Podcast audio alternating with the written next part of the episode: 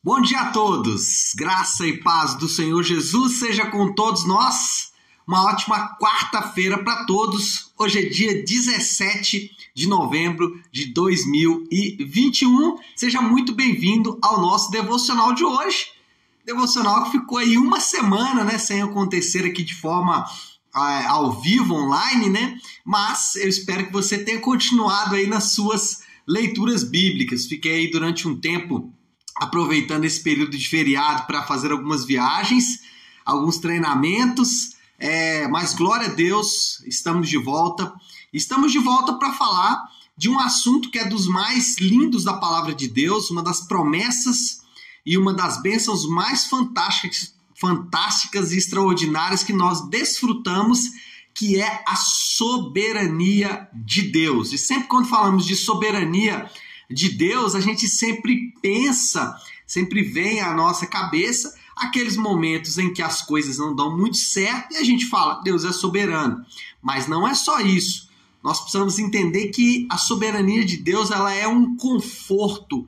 A soberania de Deus é uma promessa maravilhosa, porque nós sabemos que todas as coisas estão debaixo do controle de um Deus que é amoroso. E é isso que nós vamos falar hoje baseado aí na nossa maratona de leitura bíblica.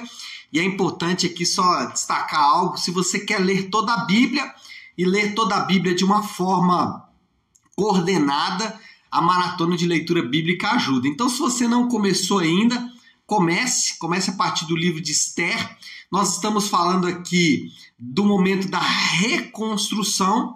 Israel é levado ao cativeiro babilônico e agora estamos no processo de retorno do povo para Israel, especialmente para Jerusalém. E no livro de Esther, é, na verdade, o livro de Esther, cronologicamente, ele é antes de Esdras e Neemias, porque Esther meio que prepara o caminho para a vinda depois futura de Esdras e também de Neemias. Então, hoje nós vamos falar de Esther 5 e 6, é, e também Provérbios 22, mas vamos focar aqui em Esther 5 e 6. O que nós temos aqui em Esther 5 e 6? O ápice da história, o ápice da narrativa, o ponto culminante da história, o ponto central da história de Esther está aqui no capítulo, especialmente no capítulo de número 6.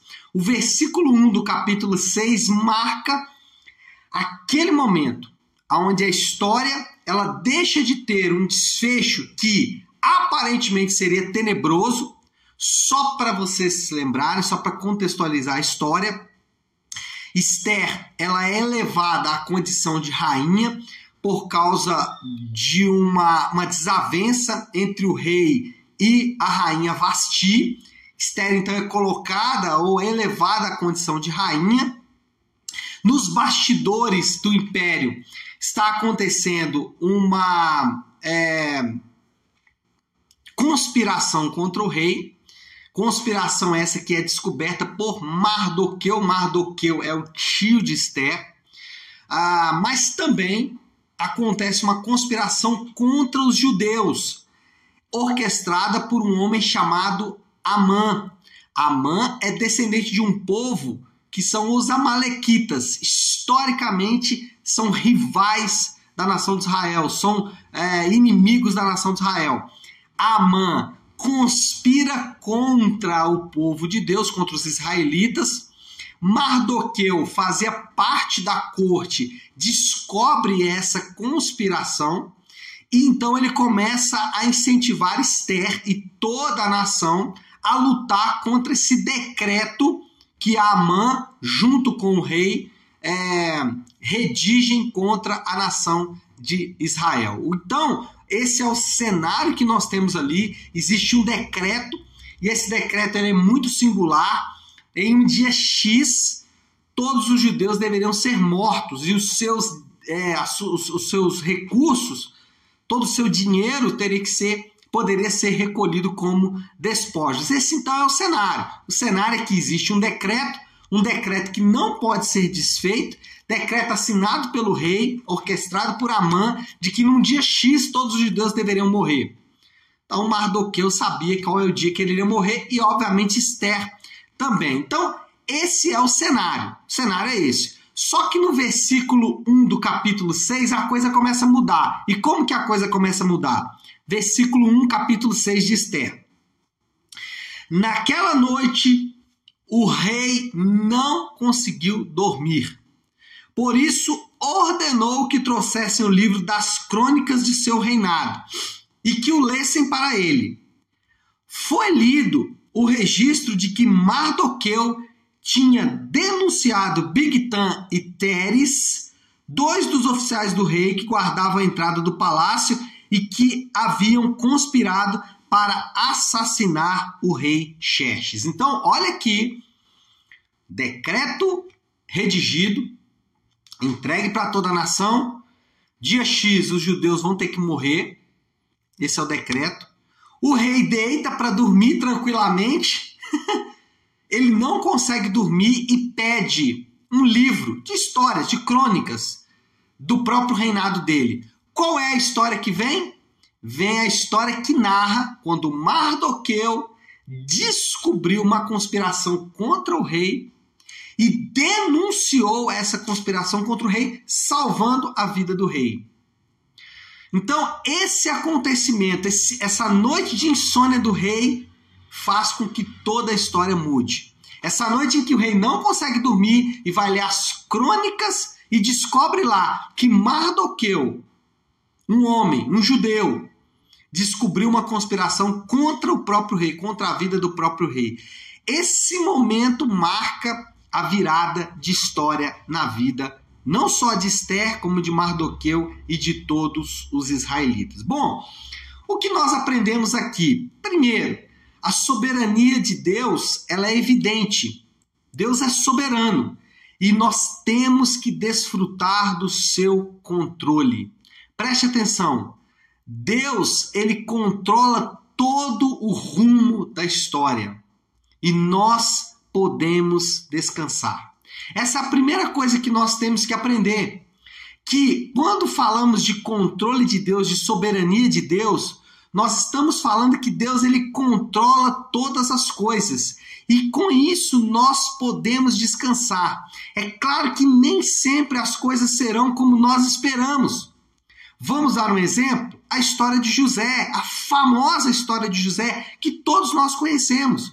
José, ele foi elevado à condição quase que de imperador, quase que de faraó do Egito. Ele era o segundo homem em todo o Egito.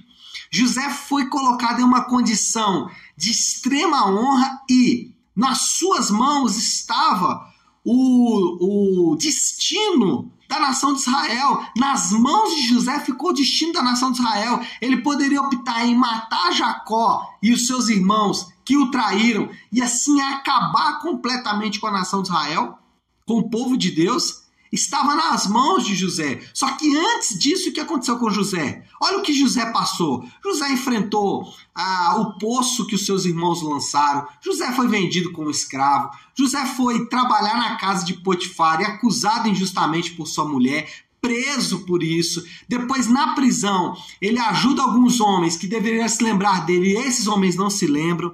Enfim, José enfrentou todo tipo de agruras antes de chegar na condição que ele chegou. Então, o que nós precisamos entender é que Deus está controlando todas as coisas, mas não significa que as coisas vão ser como nós esperamos. O fato de Deus ter o controle de todas as coisas nos ensina que não é o destino que está controlando todas as coisas.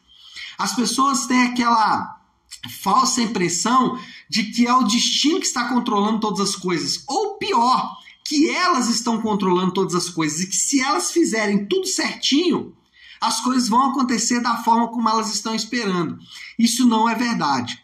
A primeira coisa que nós temos que aprender é desfrutar do controle de Deus desfrutar do fato de que Deus é soberano.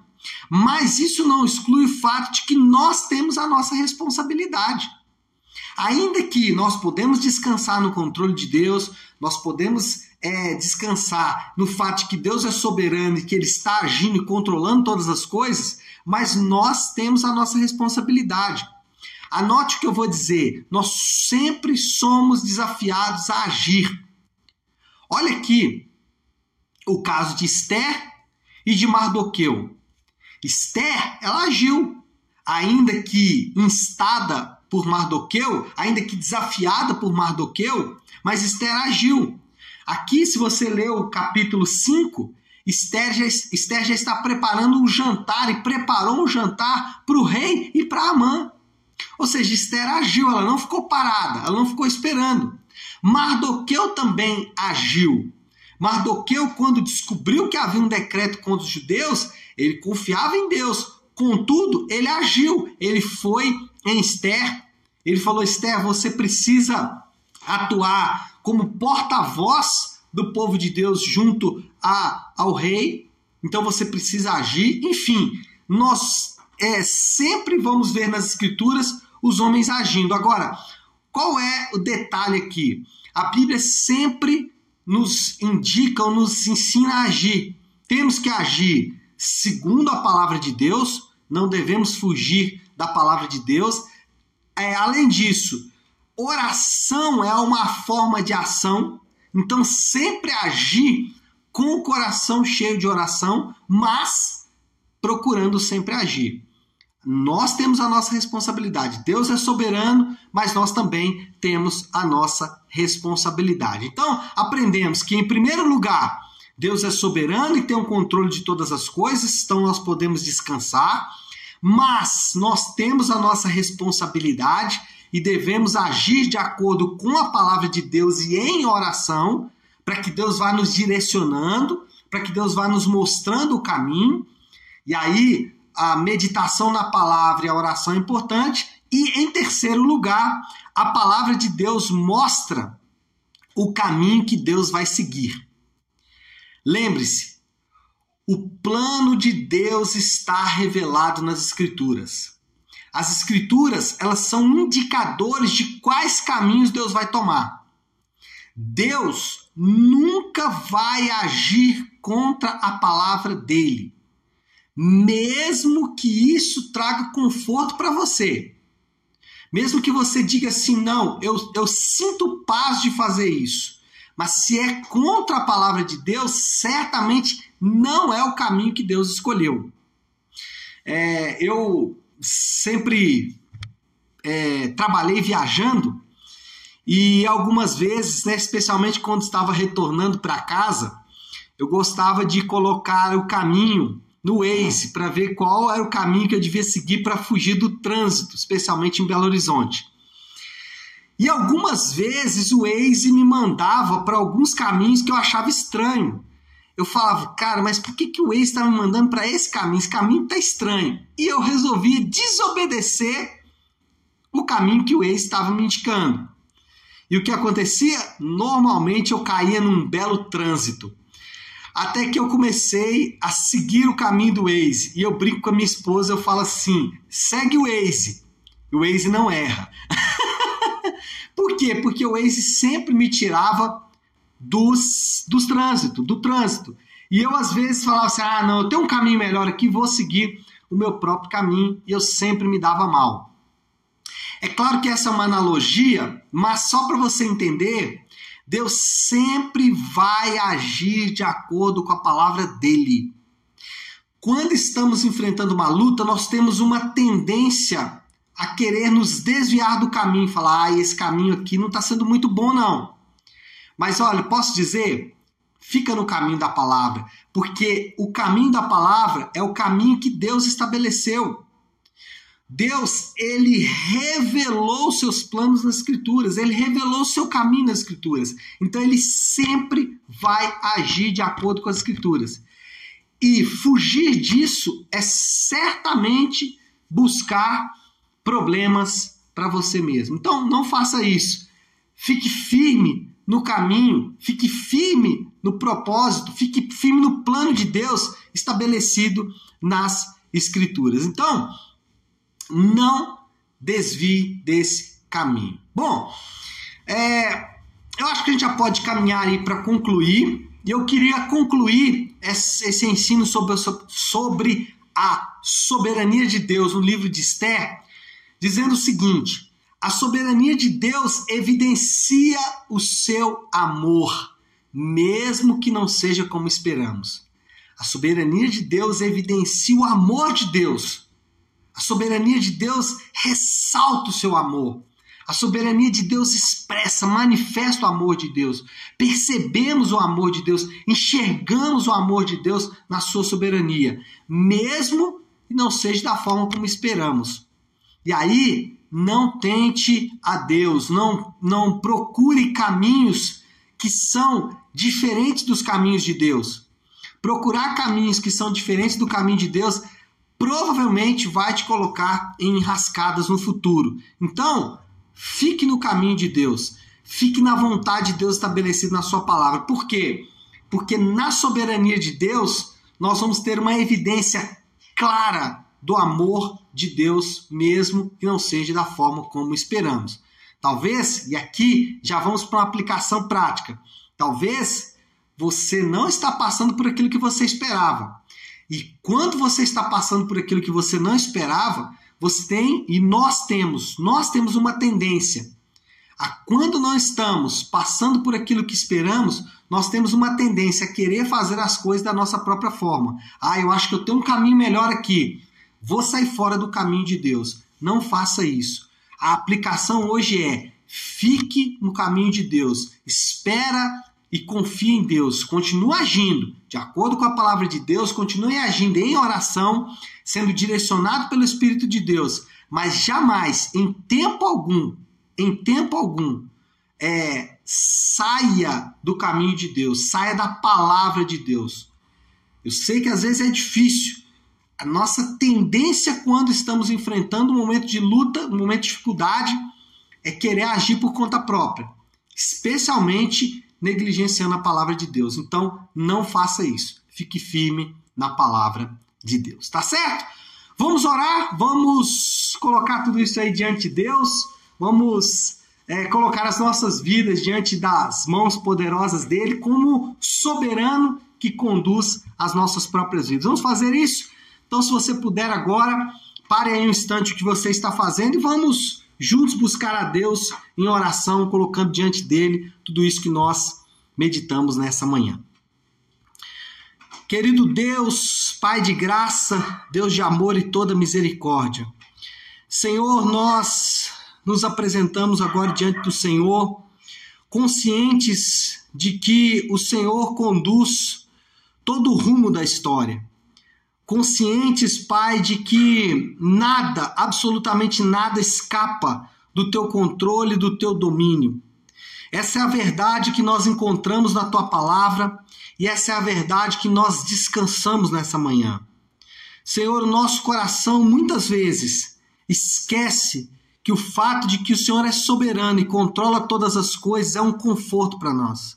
Muitas vezes nosso coração, ele quer agir por conta própria e deixar os teus caminhos, deixar as direções da tua palavra para seguir o nosso próprio coração. E nessa manhã nós nos arrependemos disso e pedimos que o Senhor nos ajude a mantermos firmes, Pai, mesmo diante de grandes dificuldades, mantermos firmes em tua palavra e na confiança de que o Senhor é soberano e está conduzindo todas as coisas.